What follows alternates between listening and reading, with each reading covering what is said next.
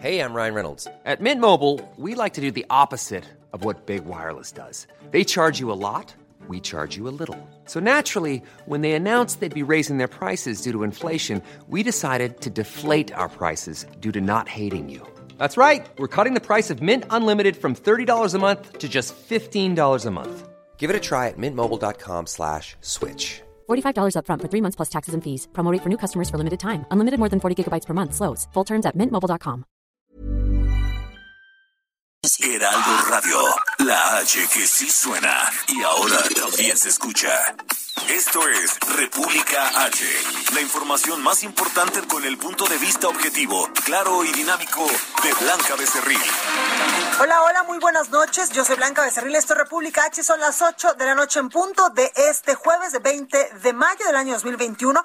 Yo lo invito, por supuesto, como todos los días, a que se quede conmigo porque en los próximos minutos le voy a dar la información más importante generada hasta el momento para que usted, por supuesto, esté bien informado de lo que ha ocurrido en las últimas horas en el territorio nacional. Y vaya que hay muchas cosas que contarle. Le tengo los detalles de lo que ha ocurrido, pues con el caso del gobernador de Tamaulipas, Francisco Cabeza de Vaca, también que estados regresan a clases presenciales, la reunión de la CONAGO, Mente Mujer, que hoy es jueves, y también Gonzalo Lira con lo mejor del el cine. Así que quédese conmigo. Yo soy Blanca Becerril. Esto es República H. ¿Qué le parece si arrancamos con toda la información? En resumen, El presidente de México, Andrés Manuel López Obrador, negó que haya dado instrucciones en el caso del gobernador de Tamaulipas, Francisco Javier García Cabeza de Vaca, pero señaló que como titular del Poder Ejecutivo no puede encubrir a nadie. Ricardo Monreal, presidente de la Jucopo en el Senado de la República, confirma que busca un acuerdo político para que el gobernador de Tamaulipas, eh, Francisco García Cabeza de Vaca, pues pida licencia al cargo y así evitar la desaparición de poderes en la entidad. Legisladores del bloque opositor bloquearon la posibilidad de avalar en un periodo extraordinario de sesiones que se avale la desaparición de poderes en Tamaulipas. La secretaria de Gobernación, Olga Sánchez Cordero, pidió a los gobernadores del país generar las condiciones necesarias para que las y los niños y adolescentes puedan regresar a clases con toda la seguridad sanitaria. Este jueves llegaron a México 2.899.660 dosis de vacunas de la farmacéutica Pfizer, Sinovac y AstraZeneca para seguir inmunizando a más mexicanos de todo el país. Y al acreditarse la probable participación de Andrés Filomeno, de 72 años de edad, en el asesinato de una mujer en la colonia Lomas de San Miguel, en Atizapán de Zaragoza, esto en el Estado de México, un juez ordenó vincularlo ya a proceso y le fijó, le fijó un plazo de tres meses para que el cierre de investigaciones complementarias pues se lleve a cabo, así como una medida cautelar de prisión preventiva. recorrido por el país. Hoy vamos con mi compañera Daniela García hasta Monterrey, Nuevo León. Mi Dani, adelante. ¿Qué tal, Blanca? Muy buenas noches. Pues aquí se confirmó en Nuevo León el regreso a clases presenciales para el nivel medio superior, que será el próximo 31 de mayo. Hay planes de capacidad limitada y cumpliendo con las medidas establecidas por la Secretaría de Salud. Las autoridades estatales confirmaron esta mañana que el regreso a clases presenciales será únicamente para preparatorias y universidades a partir del último día de mayo en coordinación con las universidades del Estado, tanto públicas como privadas. Eh, la titular de, de, Educación en Nuevo León, María de Los Ángeles Errizuris, explicó que el, regre el regreso se dará de forma gradual con protocolos establecidos por las autoridades sanitarias y buscando evitar principalmente contagios de COVID-19. Por otro lado, el secretario de Salud, Manuel de la Oca Vasos, insistió que el regreso a clases tiene que ser de forma gradual en un formato híbrido con un aforo permitido máximo del 30% con horarios escalonados. El gobernador del estado, Jaime Rodríguez Calderón, puntualizó que en el caso de regreso a clases a nivel básico, es decir, primaria y secundaria, todavía no tienen una fecha definida y pidió calma a los padres de familia y entender la situación específica que se vive actualmente en Nuevo León, pues alrededor de toda esa situación de la pandemia insistió que estarán viéndolo más adelante, depende de cómo eh, funcione este clases presenciales, el regreso a clases presenciales por parte de los estudiantes de preparatoria y universidad. De las universidades del estado, pues también ya han estado anunciando el regreso a clases, es opcional. Eh, el 31 de mayo, sin embargo, prácticamente todas se han declarado ya listas para poder iniciar clases justamente en, en, dos semanas prácticamente, Blanca. Pues ahí lo tenemos, el inminente regreso a clases allá en Nuevo León. Muchísimas gracias, Dani. Estaremos muy pendientes, Blanca. Muy buenas noches. Buenas noches. Y vámonos hasta Veracruz con Juan David Castilla. Juan David, adelante. Muy buenas noches, Blanca. Te saludo con gusto. También a toda la gente que nos escucha. Decirte, Blanca, que una pipa que transportaba diésel volcó y se incendió en el puerto de Veracruz, lo que alarmó a la población por la posibilidad de que se registrara una explosión y el riesgo fuese mayor. Estos hechos ocurrieron a las 12 horas de este jueves sobre la autopista Veracruz-Candela, a la altura de la plaza comercial conocida como Diverplaza. La Secretaría de Protección Civil de Veracruz reportó que la pipa es propiedad de la empresa Simsa y que el incendio fue liquidado poco tiempo después del accidente. Eh, aunque no se reportaron personas lesionadas ni pérdidas humanas, de manera preventiva fueron evacuadas 100 personas de diversos comercios cercanos a esta zona. La circulación se mantuvo cerrada durante varias horas con dirección a Ciudad Cardel, donde se llevaron a cabo las maniobras para el retiro de la unidad siniestrada. Decirte, Blanca, que autoridades estatales también informaron que derivado de la colisión con líneas de alta tensión se desencadenaron tres incendios de pastizal, mismos que también ya fueron liquidados. En el operativo para atender este incidente, Blanca participaron elementos de Guardia Nacional, Fuerza Civil, Secretaría de Seguridad Pública, Protección Civil Estatal y Municipal, Tránsito Municipal, Bomberos y Cruz Roja. Decirte, Blanca, que el director de Protección Civil del Ayuntamiento de Veracruz, Alfonso García Cardona, indicó que cuando el fuego estaba siendo sofocado, la pipa todavía se encontraba a la mitad de su capacidad, pero afortunadamente la situación fue controlada, evitando un riesgo mayor para la población. Además, se solicitó la presencia de los bomberos para combatir el incendio de pastizales, mismo que fue liquidado aproximadamente una hora después. Este es el reporte, Blanca. Pues ahí los detalles. Juan, muchísimas gracias. Muy buenas noches, Blanca. Hasta luego. Buenas noches. Oiga, y aquí en la Ciudad de México anda mi compañero Gerardo Galicia. Gerardo, ¿dónde te encuentras? recorriendo de momento la zona sur de la capital, mi querida Blanca, y tenemos información para nuestros amigos que van a utilizar el eje 7 sur. Encontramos ya rezago llegando a su cruce con Avenida de los Insurgentes, superando el punto, el desplazamiento mejora, pero ya llegando a la zona del circuito bicentenario, su tramo patriotismo, nuevamente van a encontrar rezago de consideración, y si van a utilizar patriotismo, el avance por lo menos es aceptable para poder llegar a su cruce con el eje 5 sur o las inmediaciones del distribuidor vial de San Antonio. Por lo pronto, el reporte. Pues ahí los detalles de la información aquí en la Ciudad de México. Gerardo, gracias. Excelente noche.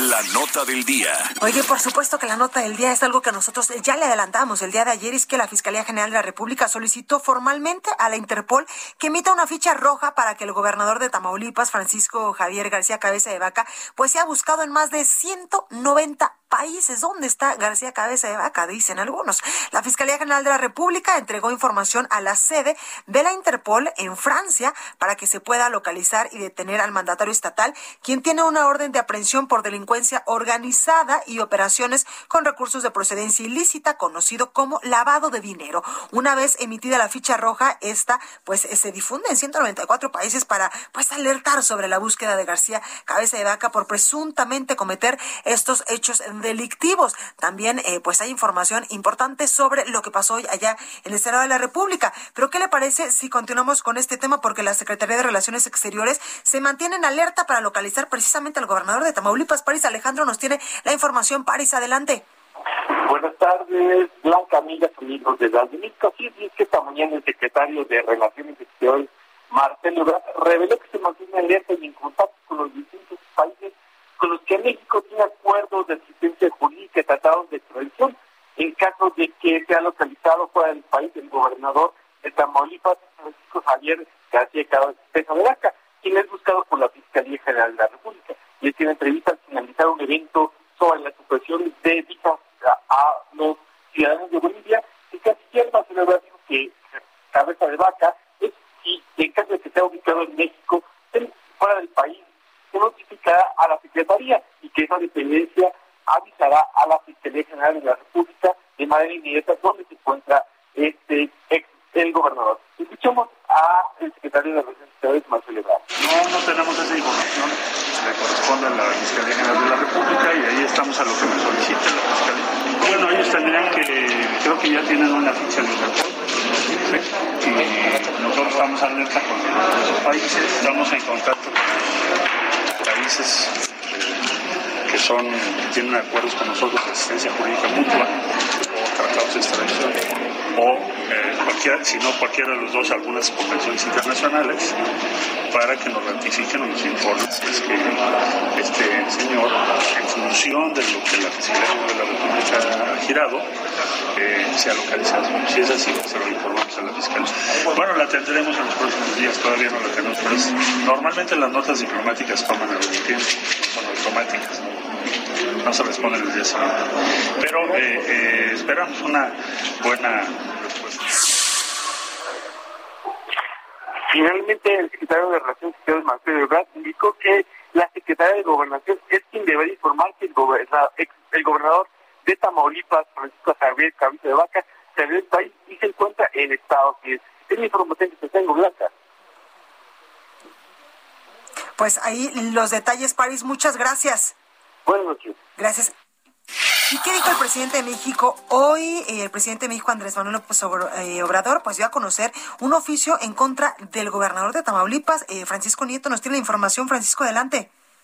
Blanca, ¿qué tal? Hoy, al afirmar que él no intervino en la solicitud de aprehensión, el presidente López Obrador dio a conocer la solicitud del Departamento de Justicia de Estados Unidos solicitando información sobre el gobernador de Tamaulipas, Francisco Javier García Cabeza de Vaca, quien podría estar involucrado en el delito de lavado de dinero. Se trata de un documento del FBI en el que se señala que Cabeza de Vaca, junto con familiares, conocidos y empresas, estarían vinculados al lavado internacional eh, de activos.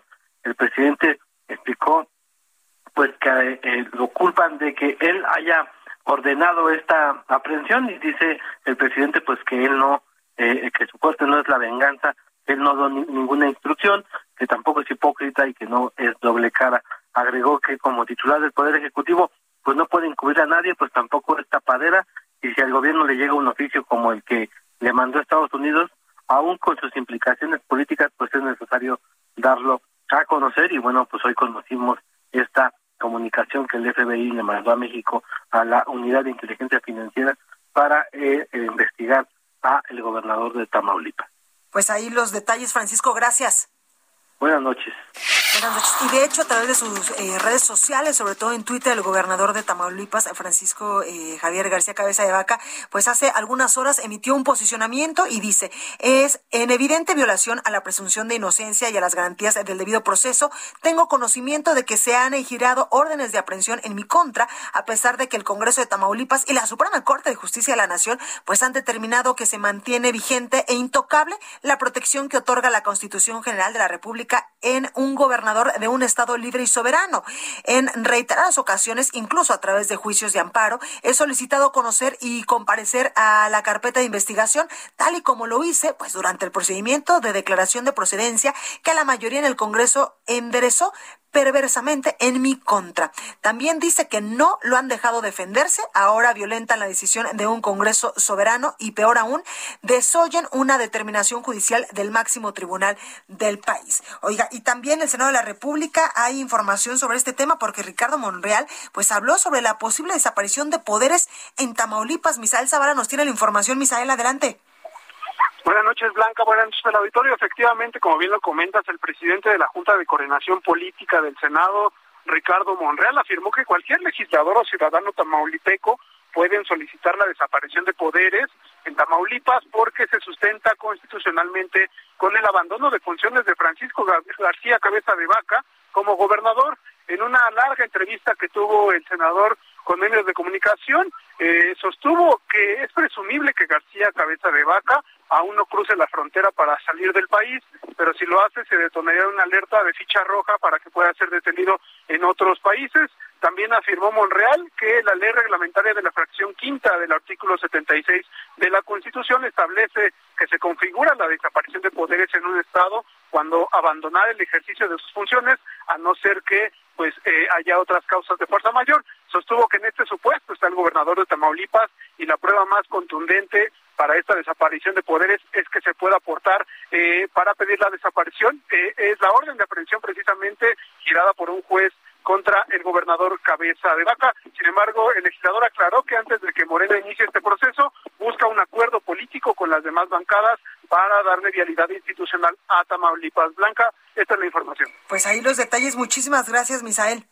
Gracias, buenas noches. Bueno, y a propósito de esto, también el gobernador eh, hace unos minutos acaba de emitir un posicionamiento y más bien pues un reconocimiento y un eh, pues agradecimiento a los partidos políticos que votaron en contra de esto, de lo que le está diciendo mi compañero Misael, y es que dice el gobernador, reconozco la solidaridad para Tamaulipas de Acción Nacional, del PRI Nacional, también del PRD y de Movimiento Ciudadano por evitar con la razón y sus votos en el Congreso el uso faccioso de las instituciones en contra del federalismo democrático y plural de nuestro país. Resistiremos unidos, dice el gobernador de Tamaulipas. Oiga, y sobre este tema, por segunda ocasión también en 15 días, pues el presidente de la Suprema Corte de Justicia de la Nación, Arturo Saldívar, visitó Palacio Nacional. Fuentes de presidencia de la República confirmaron la visita del ministro Saldívar, quien se habría reunido con el consejero de la presidencia, Julio Scherer, por segunda ocasión. Esta nueva visita, pues se da después de esto que le estamos comentando, de la orden de aprehensión contra el gobernador de Tamaulipas Francisco Javier García Cabeza de Vaca. Oiga, y vamos a otros temas. ¿De qué se habló hoy en la reunión de la CONAGO? Carlos Navarro nos tiene la información. Carlos, ¿cómo estás? Buenas noches, Blanca. Te saludo con gusto a ti al auditorio en la reunión catorcenal que se celebró de manera virtual en la Confederación Nacional de Gobernadores. Se llevó a cabo el tema del regreso a clases, además de la vacunación en ese sentido. Así lo informó la jefa de gobierno Claudia Sheinbaum, quien participó en este encuentro que encabezó la secretaria de Gobernación Olga Sánchez Cordero. Escuchemos. Esencialmente es el, eh, el regreso a clases eh, asociado con el programa de vacunación para personal educativo. Esa es la información que tenemos por parte de la Secretaría de Gobernación. Recordemos que en la Ciudad de México alrededor de 1.5 millones de, eh, de, alumnos estarían regresando a partir del 7 de junio, un día después de las elecciones que se van a llevar a cabo. Y es para es por ello que van a vacunar alrededor de 350 mil personas del sector educativo como parte de la, la, fase 12 del Plan Nacional de Vacunación. En ese sentido, la jefa de gobierno dijo que este era el tema principal en la reunión de la CONAGO con otros gobernadores, así como la secretaria de Gobernación, Olga Sánchez Cordero. Blanca, la información que te tengo. Muchísimas gracias por el detalle, Carlos. Hasta luego, buenas noches. Bueno, y ahora vamos con mi compañero Gerardo Suárez, porque eh, pues él trae el saldo de cómo va avanzando el coronavirus en el país. Gerardo, ¿cómo estás? Muy bien, muy buenas noches, Blanca. En México se acumularon 221.080 muertes confirmadas por COVID-19, es decir, 230 más que ayer. Además, la Secretaría de Salud reportó que se han confirmado 2.390.140 casos de SARS-CoV-2. Esto representa 2.628 nuevos casos.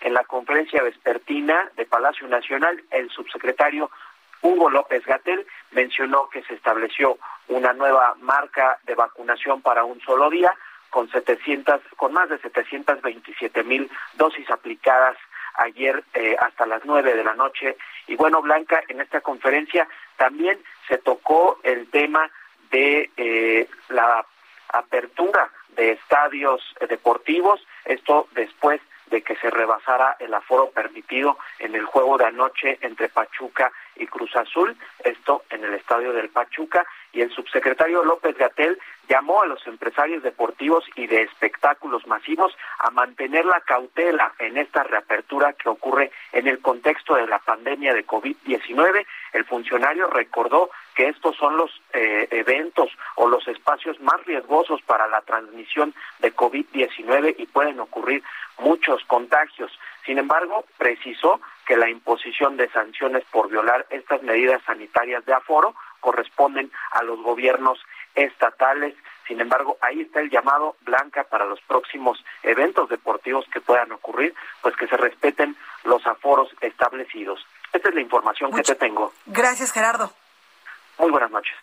Oiga, y en otros temas se otorgó una prórroga a la secretaria de Energía para definir y para difundir el freno a la ley de hidrocarburos. Diana Martínez, pues nos tiene el detalle. Diana, adelante.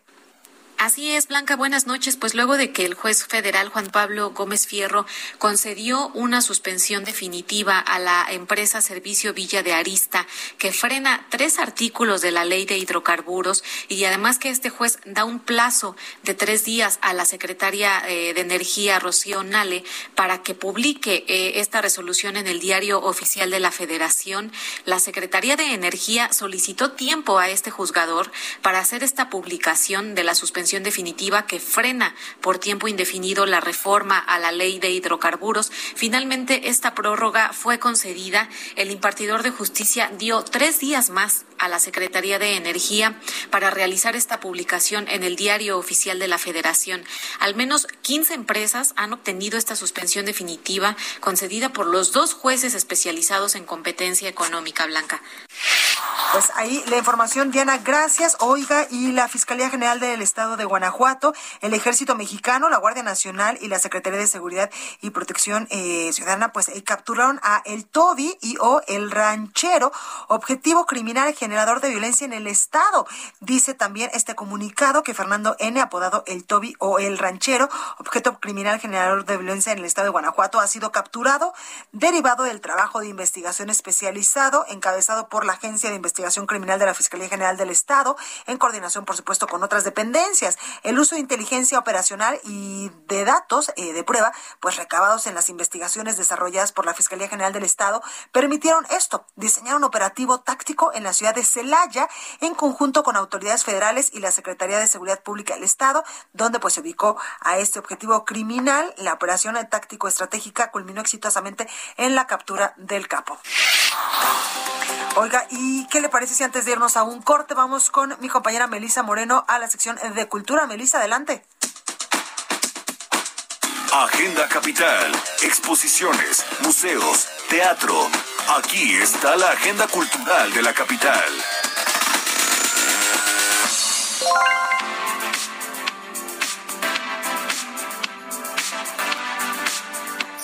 Bienvenidos a la Agenda Cultural del Heraldo de México. Yo soy Melisa Moreno, editora de artes, esta es mi selección de eventos para República H.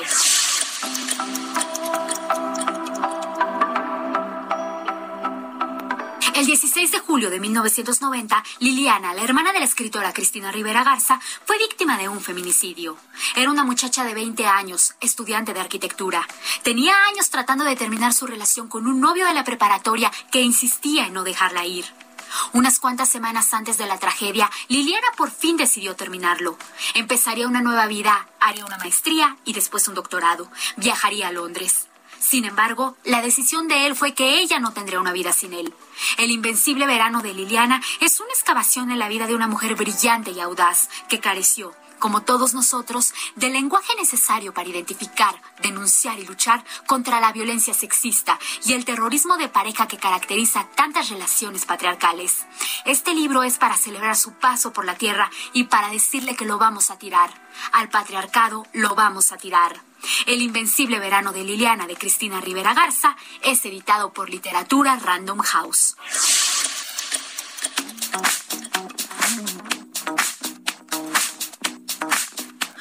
Cosas Maravillosas se convirtió en el primer monólogo que interpretó Pablo Perroni, siendo este un éxito desde su estreno en 2016. A su vez, el texto tiene como premisa resaltar las cosas maravillosas de la vida, las cuales tienen un significado coyuntural en este momento en el que aún vivimos en pandemia. La puesta en escena habla sobre la historia de un personaje a partir de sus siete años, cuando en el hospital, en la sala de espera, describe situaciones por las que vale la pena vivir. Describe, por ejemplo, cómo salvó a su mamá y de ahí narra a través de los años lo que le va sucediendo. Es una obra sencilla, pero con una temática con la que el público se puede identificar de alguna manera.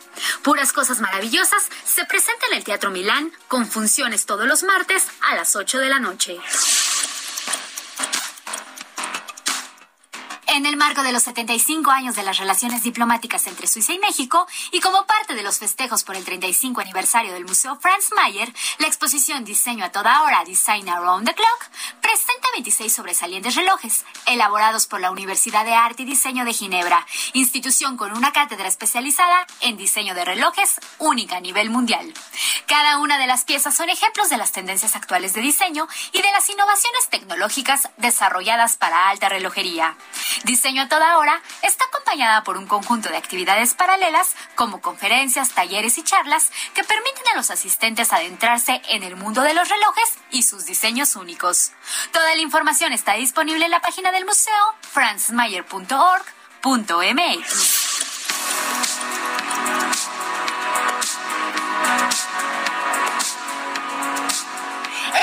Agenda Cultural del Heraldo de México. Yo soy Melisa Moreno y me encuentras en arroba melisototota. Nos escuchamos la siguiente semana. Oiga, y vamos con la nota amable con mi compañera Itzel González. Vamos con la nota amable de hoy, y es que los adolescentes de entre 12 y 15 años pueden recibir la vacuna de Pfizer BioNTech contra el COVID-19 en Estados Unidos desde este jueves, después de que se extendiera el uso de este inmunizante para ese grupo de edad que representa a 17 millones de personas en todo el país. Este es otro paso de gigante en nuestra lucha contra la pandemia, dijo el presidente de Estados Unidos, Joe Biden, alentando a los padres a vacunar a sus hijos. La vacuna para los niños de entre 12 y 15 años es segura, eficaz, cómoda, rápida y gratuita declaró el presidente y añadió que 15.000 farmacias de todo el país deberían estar listas el jueves para suministrarlas. La Administración de Alimentos y Medicamentos de Estados Unidos, la FDA, dio su autorización el lunes pasado tras revisar los datos de los ensayos clínicos realizados a unos 2.000 jóvenes. La vacuna que se administra a los jóvenes de 12 a 15 años es la misma que la de los adultos, por lo que muchos adolescentes podrán acudir a los mismos centros de vacunación que sus padres. El número de dosis necesarias también es el mismo que el de los adultos. Ahora queda el reto de convencer. Entre los padres con hijos de esa edad, casi una cuarta parte dijo que no los vacunaría y solo tres de cada diez dijeron que lo harían lo antes posible. Continúa escuchando a Blanca Becerril con la información más importante de la República en República H. Regresamos. Heraldo Radio.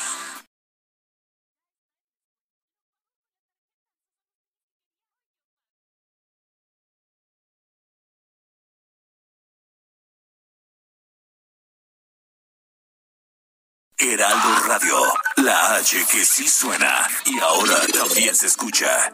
Estamos de regreso con la información más importante de la República en República H, con Blanca Becerril, transmitiendo en Heraldo Radio. Ruta 2021, la ruta hacia las elecciones presenta. Este jueves, Movimiento Ciudadano de Sonora presentó a Gustavo Almada, sustituto de Abel Murrieta, como candidato a la presidencia municipal de Cajeme. Este último, pues acuérdense que fue asesinado hace una semana.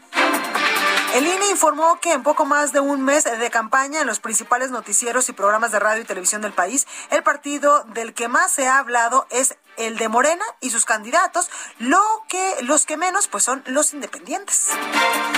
La Secretaría General de Morena, Citlali Hernández, anunció que su partido presentará una denuncia en contra del candidato a la gubernatura de Campeche por Movimiento Ciudadano, Eliseo Fernández. Ruta 2021, la ruta hacia las elecciones presentó. Mente Mujer, un espacio en donde damos voz a la mente de todas las mujeres, con Blanca Becerril. Bueno, me da mucho gusto saludar como todos los jueves una sección que literalmente me apasiona porque habla de nosotras, las mujeres, las mujeres que hemos roto paradigmas y también que estamos tratando de romper ese famoso techo de cristal para llegar a los puestos que nos merecemos. Y hoy tengo en la línea telefónica a Katia López y ella nos va a platicar pues de la conquista de las mujeres en el deporte. Katia, ¿cómo estás? Muy bien, Blanca, buenas noches, muy contenta por este espacio para hablar, como bien dices, de ir rompiendo estos techos de cristal invisibles pero existentes.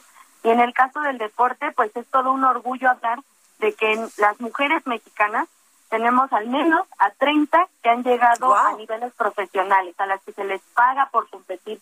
Entre ellas, por ejemplo, obvio, Paola Longoria, la más longeva, la más exitosa, número uno del mundo, Vamos a hablar solo de los casos que son actuales, porque por supuesto, pues Lorena Ochoa es también de las históricas, pero tenemos a grandes futbolistas como Kenty Robles, Charlín Corral, Estefanía Fuentes, Kiana Palacios, mujeres que juegan en Europa o también en el voleibol. Tenemos a dos chicas jugando en la liga rusa que son de los mejores niveles del mundo, Samantha Bricio, Alejandra Rangel, en el básquetbol a Jacqueline Nina, en el golf por supuesto a Gaby López, Mariana Fassi, en el tenis pues a Renata Zarazúa, Juliana Olmos y también campeonas mundiales de boxeo mexicanas, entre ellas eh, Lourdes Suárez, que además es mamá. Entonces hablamos de que las mujeres que a lo mejor en algún momento no recibían como la atención mediática, ya la están adquiriendo y ahora evidentemente lo que esperamos es que también haya una misma eh, atención económica, ¿no? Porque el esfuerzo pues es el mismo. Totalmente y muchas veces e incluso pues no se les apoya económicamente cuando ellas, me atrevería yo a decir que son más eh, pues más dedicadas incluso al deporte y a pesar de que tienen otros roles como ser mamás, como ser hermanas, como ser este incluso madres solteras, pues eh, nos han dado una pues lección importante de que cuando se quiere, se prepara y se tiene dedicación, se pueden hacer las cosas. Claro, y además a veces podemos ver que ellas son a veces hasta más combativas, ¿no? se caen en el campo y vuelven a jugar, no están ahí como que... en el fútbol se nota un montón. Sí, no, no hay, no hay round de, hay round de estudio en el boxeo femenil, se dan con todo desde el 1 hasta el 10 y la para no siempre es la misma. Barbie, Barbie eh, Mariana la Barbie Juárez es una de las que siempre aboga, ¿no? Porque eh, dice, yo no quiero un hombre que me invite a la cena, yo quiero pagarme mi cena, ¿no? Yo quiero poder ser una mamá boxeadora, desempeñarme en esto y abrirle el camino a más chicas para que vean que esto es rentable, que lo hacemos tan profesional como ellos y que somos tan espectaculares como también lo son ellos. Totalmente también el caso de la loba. Por supuesto, Zulina Muñoz, un caso bien interesante porque ella es ex campeona mundial y ahora está de regreso. Este fin de semana pasado tuvo una pelea en busca de regresar por un título mundial, pero ahora de su hijo mosca, ¿verdad? esta función. Sí, es la Zulina La Loba Muñoz eh, peleó el pasado fin de semana y en la misma función peleó su hijo, a quien ella misma entrena. Es decir, adicional a que son mujeres exitosas, están derramando esa actitud combativa y tan este para adelante, ¿no? De, disciplinada, y de, practicar el deporte a tal grado de que ella misma entrena a su hijo y su hijo ya está formando parte de las de las carteleras en las que ella está eh, pues boxeando. Totalmente. Eh, entonces, bueno, igual también eh, Lupita Martínez, la campeona mundial de también del Consejo Mundial de Boxeo, también mamá y que pues te lo dicen, ¿no? Estos comentarios, estos prejuicios de no no no boxees, piensa en tus hijos, eh, ¿qué tal que se quedan sin ti? Bueno, pues ella dice, todos los profesores... O desde niña también, eh, Katia, donde nos dicen, oye, el karate no es para ti, tú te vas al ballet. Y también empezar a romper esos estereotipos. Sí, claro, o sea, hay un montón de estereotipos. Por ejemplo, en Estados Unidos no televisan el boxeo femenil porque no se ve apropiado, ¿no? Este, se ve violento, ¿no? Entonces, por eso las pagas no son parecidas a las de los hombres, porque pues la derrama económica en televisión es distinta cuando tú ves a un hombre que cuando no puedes ver a las mujeres boxeando. En esta pandemia pasó algo muy interesante. O además nos dan un toque sexual también. Claro, claro, o sea, sí es, como las chicas sí pueden salir a, cantar el round en el que estamos, pero no verlas boxear no es apropiado. Sin embargo, en la pandemia hubo algunas peleas en las que las mujeres fueron la pelea estelar como Mariana la Barbie Juárez contra Juliana la Cobrita Luna. Esa fue pelea estelar en diciembre y dijimos, wow, qué, qué buena onda que no son ellas la pelea de respaldo de los hombres. No, ellas fueron los, las protagonistas de la noche y ojalá haya muchas noches parecidas. Ojalá eh, Mauricio Sulaimán, el presidente del Consejo Mundial de Boxeo, ya ha planteado que quizás en la conmemoración del 8 de marzo pueda hacer que en todo el mundo haya peleas de boxeadoras, ¿no? En las que ellas sean las estelares, no sean el respaldo de nada y ganen un poquito más cada vez y no solo suban al ring pues, para cantar en qué round vamos. Pues ahí lo tenemos, Katia López de Mente Mujer. Muchas gracias en verdad por este trabajo enorme que están haciendo pues en el Aldo Media Group, por visualizarnos a nosotros las mujeres y también por darnos un empujoncito, empoderarnos de que podemos con esto y con muchas otras cosas más. No, claro, y además muchas gracias, gracias por el espacio, en especial pues sí, nos hace falta hacer conciencia de que claro que podemos y el límite pues ya es el cielo, dirían las abuelas. muchas gracias. Gracias, buenas gracias, Katia. Mente Mujer, la voz que inspira. Entrevista. Oiga, y vamos con Laura, con María López. Ella es de la Universidad Panamericana, porque hay una buena noticia. Hay la posibilidad de obtener incluso becas. María, ¿cómo estás? Hola, ¿qué tal, Blanca? Muchas gracias por el espacio, pues feliz de estar contigo. Gracias. Oye, María, cuéntame, la Universidad Panamericana es una de las universidades pues más eh, con más prestigio eh, en el país que pues forma literalmente líderes y ahora tú nos traes una buena noticia. Sí, mira, eh, yo formo parte de la Fundación Aprendicer, que es la fundación del Colegio Cedros y de la preparatoria de la Universidad Panamericana. Y ahorita eh, contamos con un proyecto de continuidad que inicia en primero de secundaria y continúa en la preparatoria de la Universidad Panamericana. ¿no? Eh, buscamos alumnos de escasos recursos que vengan de escuelas oficiales con mínimo 8.5 de promedio y que nosotros lo que vamos a hacer es otorgarles una beca de hasta el 90% para que puedan estudiar eh, dentro de nuestra secundaria vespertina o dentro de los grupos vespertinos de la preparatoria. Oye, eso es una muy buena noticia porque muchos de, de, nosotros pues decimos eh, o tenemos estereotipado a que esta universidad pues es muy costosa y que hay muchos que pues se quedan incluso con las ganas de estudiar porque no tienen eh, pues recursos para ir a la preparatoria o a la secundaria y esto que tú nos estás diciendo de estas becas importantes solamente con 8.5 de promedio es una gran oportunidad para que sigan sus estudios. Sí, la verdad es que, eh, bueno, nosotros lo que hacemos es tener pues siempre una labor social en donde podamos ayudar a la gente más necesitada y es lo que buscamos por medio de estos proyectos educativos de calidad en el cual eh, podamos permear esta educación de calidad a los chavos que lo requieren y que sean de escasos recursos, ¿no? Para sacarlos adelante y sacar adelante a sus familias. Totalmente. Oye, María, eh, ¿cuáles son los requisitos? Sí, el que tengan 8.5 de promedio, que vengan de escuelas oficiales, se tienen eh, tienen que ingresar a alguna página, eh, mandar una solicitud. Sí, mira, nos pueden escribir a info@aprendicer.org, en donde nosotros podemos recibir su solicitud se les pide el 8.5 de promedio, venir de una escuela oficial y bueno, evidentemente se les hará examen de admisión, estudio socioeconómico para determinar el tema de la beca y determinar que sí sean candidatos a, estos proyectos. ¿no? es hasta del 90%, ¿verdad? Así es. Oye, eso, eso está bastante bien. Y me imagino que en algún futuro pues también se le va a dar seguimiento a estos, a estos jóvenes que eh, empiecen a estudiar con ustedes. Sí, la verdad es que, como te comentaba, es un proyecto de continuidad en el cual los, nos gusta captarlos en secundaria y preparatoria y tienen la posibilidad de continuar en la Universidad Panamericana la licenciatura para no soltarlos hasta que ya tengan su título académico, ¿no? Oye, eso es una muy buena noticia. María López de la Universidad Panamericana, muchísimas gracias por esta información y también pues eh, por el apoyo que le están brindando en estos momentos a eh, pues todos los jóvenes que quieran seguir estudiando y que pues en muchas ocasiones no tenemos los recursos para pues continuar preparándonos. Muchas gracias, María.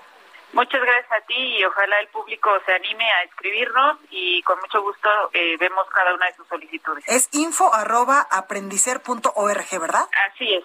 Pues ahí está la página de internet. Muchísimas gracias María, cuídate mucho. Igualmente, gracias Blanca. Oiga, y vamos a cambiar un poco de tema. Vamos con mi compañera Laura Quintero, quien nos hizo un trabajo especial sobre los cigarrillos electrónicos. ¿Son buenos, malos, están estigmatizados o no? Laura, adelante. Hola Blanca, buenas noches. Así es, Blanca. Hicimos una pequeña investigación sobre los cigarrillos electrónicos, sobre todo en este contexto de la pandemia, Blanca. Eh, como sabes, el comercio electrónico tuvo un auge muy importante a partir del confinamiento y a partir de los cierres que tuvieron muchos negocios. Entonces, varias organizaciones han dado seguimiento a lo que han hecho las tabacaleras y las empresas que distribuyen y producen estos cigarrillos electrónicos de acuerdo con la organización Salud Justa MX, que le ha dado mucho seguimiento, Yajaira Ochoa, directora de comunicación, nos comenta lo siguiente y a partir de, de, la pandemia pues vimos como una un mayor un incremento también de esta misma publicidad que bueno finalmente eh, por por la forma en cómo está presentado no como por el contexto pues es evidente que se dirige principalmente a los jóvenes. Y bueno pues al, al final no ha habido como un seguimiento tal a esto por parte de las de las autoridades no porque finalmente eh, la, la, la, promoción ¿no? y venta de estos productos está prohibido eh, por ley, pero pues al final se, eh, la tabacalera es bien a la ley y pues se está presentando en, en, en redes Bueno, en realidad en internet. Blanca, déjame comentarte que hay un tema bien importante, porque lo que vemos es que las empresas están haciendo campañas para llegar a los jóvenes y adolescentes. Y hay un dato bien interesante, Blanca, que, que me gustaría comentarte, que de acuerdo con un estudio de la UNAM, un millón de adolescentes menores de edad en México consumen estos productos. De estos, el 10% comenzó a vapear a los 12 años de edad. Entonces, hay vacíos legales. Eh, la COPEFRIS prohibió estos productos, sin embargo, pues se siguen comercializando. Y además, como, como sabrás, también hubo un decreto presidencial que prohibió la importación de estos productos. Sin embargo, los vemos en Internet con promociones muy atractivas, con campañas publicitarias que van dirigidas hacia los adolescentes principalmente y lo que se lo que se prevé es que haya un importante consumo de parte de adolescentes pues en esto que ha sido la pandemia como, no sé, por un lado vemos como la publicidad de estos productos en plataformas como Rappi. Eh, Rappi es una de las plataformas que está promocionando estos productos, que los llevan a tu casa, incluso sin, sin este puede ser sin supervisión de, de, y estos productos son comprados por adultos o por adolescentes, ¿no? Por un lado. Y luego, por otro lado, eh, las tabacaleras también están incrementando su publicidad en redes sociales. Principalmente lo que utilizan en redes sociales son influencers para promocionar estos productos. Pues así está la situación, Blanca. Desgraciadamente vemos que hay omisión de parte de las autoridades, no hay una regulación que pueda poner algún filtro para que pues los menores de edad accedan a este producto que está científicamente probado que es dañino para la salud, sobre todo cuando se trata de menores de edad. Totalmente. Pues ahí lo tenemos, Laura Quintero, muchísimas gracias. No, al contrario, Blanca, buena noche. Gracias por la información. Oiga, y vamos con mi compañero Antonio Bautista, coditor de Estados en el Heraldo de México, para saber qué vamos a tener mañana en el diario. Mi Toño, ¿cómo estás? Blanca, ¿qué tal? Muy buenas noches. Te saludo a ti, lo escuchas del Heraldo Radio aquí en República H. Bueno, pues teníamos toda la cobertura de la Ruta 2021 en las páginas del Heraldo. Y bueno, pues nos metimos a revisar cómo está el tema de la participación ciudadana, ahora que ya estamos prácticamente dos semanas de las elecciones, de la cita del 6 de junio. Y bueno, pues resulta que los abuelitos son los que menos votan. Fíjate que, eh, de acuerdo con datos del INE, eh, pues eh, hay una edad que es parteaguas en la pues frecuencia con que va a votar un elector y son los 75 años. A partir de esa edad empieza a decaer la participación en las elecciones y traemos los detalles mañana en las páginas del Heraldo de México. Y también, bueno, pues eh, hay un hay un tema que está pues causando alerta en, en, la sociedad de Jalisco, sobre todo porque durante la pandemia han detectado un incremento en los actos de agresiones y discriminación en contra de las personas que tienen una eh, preferencia sexual eh, distinta, pues este, nos referimos precisamente a, homosexuales, lesbianas, y trans, y bueno, pues está reportando que hay un incremento en esto y pues hay datos que alarman porque eh, durante este año pandémico hay por lo menos 113 crímenes de odio en el país y pues Jalisco es una de las entidades que destacan en este top ten. Y bueno, Blanca, pues eh, los detalles están en las páginas del Heraldo de México en la edición de mañana. Pues ahí los detalles, mi Toño, muchísimas gracias. Gracias a ustedes, buenas noches. Gracias. Es tiempo del séptimo arte. Películas, cortometrajes, series, documentales y excelente música con Gonzalo Lira. Bueno, y ya está con nosotros Gonzalo Lira. ¿Cómo andas? Muy bien, muy bien. ¿Tú cómo estás, Blanca? Muy bien, muchas gracias. Oye, cuéntanos qué nos traes hoy. Pues hoy les traigo un par de entrevistas de estrenos que pues ya los cines, como saben, están abriendo al 40% de su capacidad. Por ahí ya viene de regreso también una de las cadenas. Muchos cines chiquitos independientes también ya reabrieron sus puertas. Bueno, las van a empezar a reabrir. Entonces la cartelera de repente se volvió a abrir y hay mucha oferta. Y entre ellas, fíjate que se estrena y yo me voy a ir por, por una película que, de la cual quizá no van a escuchar mucho, que es La Fiera y la Fiesta, que es protagonizada por Geraldine Chaplin, la hija de Chaplin, de Charles Chaplin, y, que es una película dominicana. ¿Y por qué esta actriz se fue para allá? Pues porque es una película que habla de la danza, del arte, de la escena, eh, pues del arte contemporáneo. Pero pues para que más o menos entiendan qué tan apasionada estaba esta señora con esa película, vamos a escuchar qué es lo que me dijo de ella. Siempre, eso sí, siempre me han gustado las cosas que no tienen etiqueta de toda la vida he tenido etiqueta. O sea, por eso quizás lo rechazo. A nacer era la hija de Charlo, para empezar, la hija de Carlitos, claro. Y, y, y, siguiente, la bailarina, hija de la no sé qué, la... Y esta película, por, por excelencia, no tiene ninguna etiqueta. Es una, una especie de fantasmagoría eh, loca, delirante. Yo, yo viajo en esto, yo viajo. desde los primeros momentos me hundo en este, en este delirio. O sea, yo el tipo de película que quiero ver es, es, eh, es esta película. Yo eso es lo que quiero ver y yo me gusta hacer lo que quiero ver. Y eso es lo que me gusta tanto de esta película. No ¿Qué es? ¿Es un documental? No, no es un documental. ¿Es un docuficción? No, no es un documental ficción. ¿Es una, un homenaje a, a Jean-Louis Jorge? Sí, pero de una forma tan extraña porque se va por unos caminos delirantes. Ahí está, y ustedes dirán, bueno, ¿y por qué está tan apasionada? Rápido les cuento de qué se trata. Una actriz ex amiga de un director que falleció, decide tomar el guion de ese director que habla de vampiros en este lugar. Entonces, en, conforme van viendo y filmando la película, los vampiros y estas cosas empiezan a hacer realidad. Es una locura, pero de verdad vayan a verla, vale la pena. Totalmente, ya no la vendiste súper bien, Gonzalo. Ahí está. Y digo, Geraldine Chaplin, pues no tiene pierde, es una gran, gran, gran actriz y habla muy buen español, como se dieron Sí, exactamente, y es garantía. Es garantía, exactamente, Blanca. Y no sé si ya viste la serie de la que hablamos la semana pasada. No, todavía no, es que ya sabes que me la vivo en la locura entre tanta chamba, pero pasando las elecciones te apuesto lo que quieras, aquí me voy a poner al corriente de todas tus recomendaciones.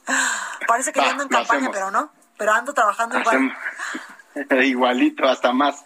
Sí, exactamente. Pues ahí lo tenemos, Gonzalo, muchas gracias. Te vemos mañana. Gracias a ti, claro que sí.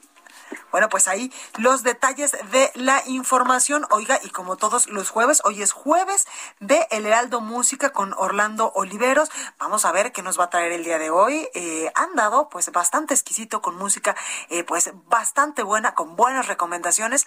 A ver qué nos va a presentar este jueves. ¿Ya está listo? Ahí lo tenemos. Escuche.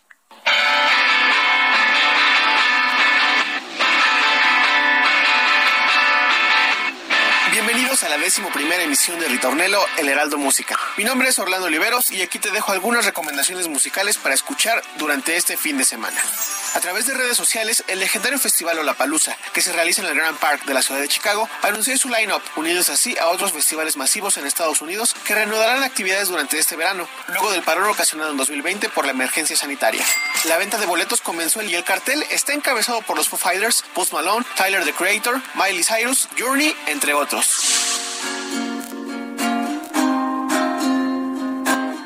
Lola se llevará a cabo entre el 29 de julio y el 1 de agosto de este año. Destaca la participación del músico mexicano Ed Maverick, de quien escuchamos su popular tema Fuentes de Ortiz.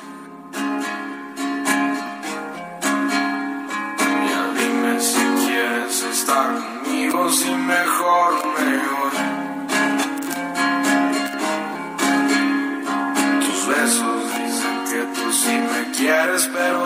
Palabras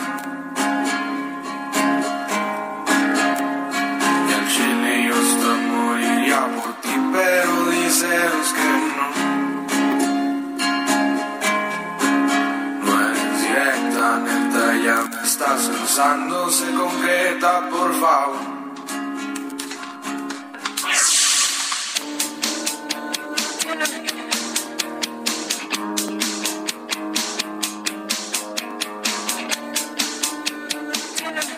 Festival que anunció su alineación hace unos días fue el Riot Fest, que también se lleva a cabo en la ciudad de Chicago. Del 17 al 19 de septiembre de este año, el Douglas Park recibirá a cientos de melómanos ávidos de las emociones que solo un festival de gran reputación puede otorgarles. Aquí, el cartel está encabezado por Nine Inch Nails, The Smashing Pumpkins, Pixies, Divo, Mr. Bungle y Fate No More. Escuchemos un clásico de los hijos pródigos de Chicago que encabezan esta edición del festival. Esto es 1979 de The Smashing Pumpkins.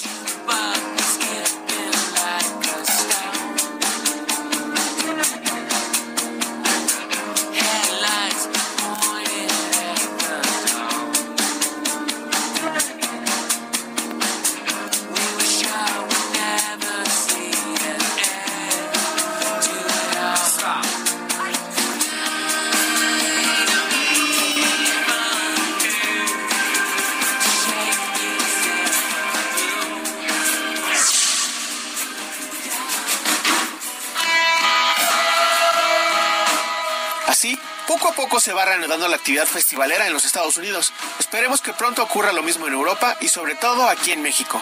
Mi nombre es Orlando Oliveros y puedes encontrarme así en todas las redes sociales. Hasta la próxima.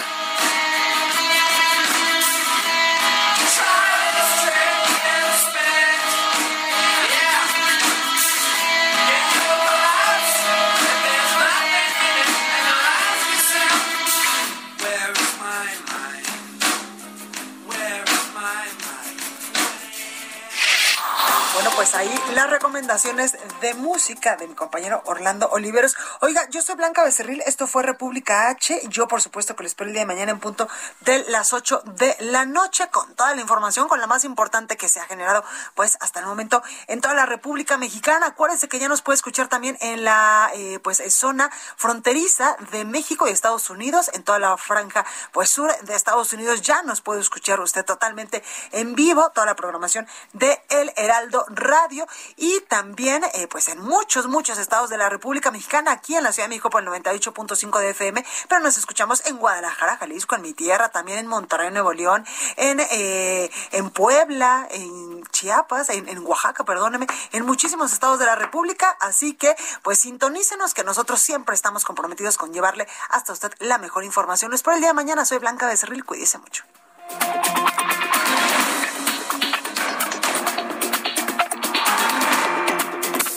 Esto fue República H, la información más importante de lo que pasa en el interior de la República, con el punto de vista objetivo, claro y dinámico de Blanca Becerril. Continúa escuchando Heraldo Radio, donde la H suena y ahora también se escucha.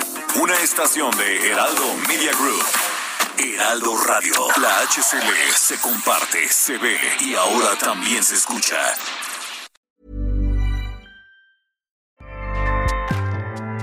ACAST powers the world's best podcasts. Here's a show that we recommend. The Real Housewives is a guilty pleasure for most, but if you're looking to not feel guilty about that pleasure, tune in to Everything Iconic with me, Danny Pellegrino, where I break down all the messy moments and behind the scenes antics of Bravo's popular franchise. And on Everything Iconic, I also interview celebrity guests like Kelly Ripa, Kiki Palmer, Drew Barrymore, Cameron Diaz, and more about their guilty pleasures, their past work, and so much more. So if you're pop culture obsessed and find yourself watching way too much reality TV like me, tune in to Everything Iconic with Danny Pellegrino wherever you listen to podcasts. ACAST helps creators launch, grow, and monetize their podcasts everywhere. ACAST.com.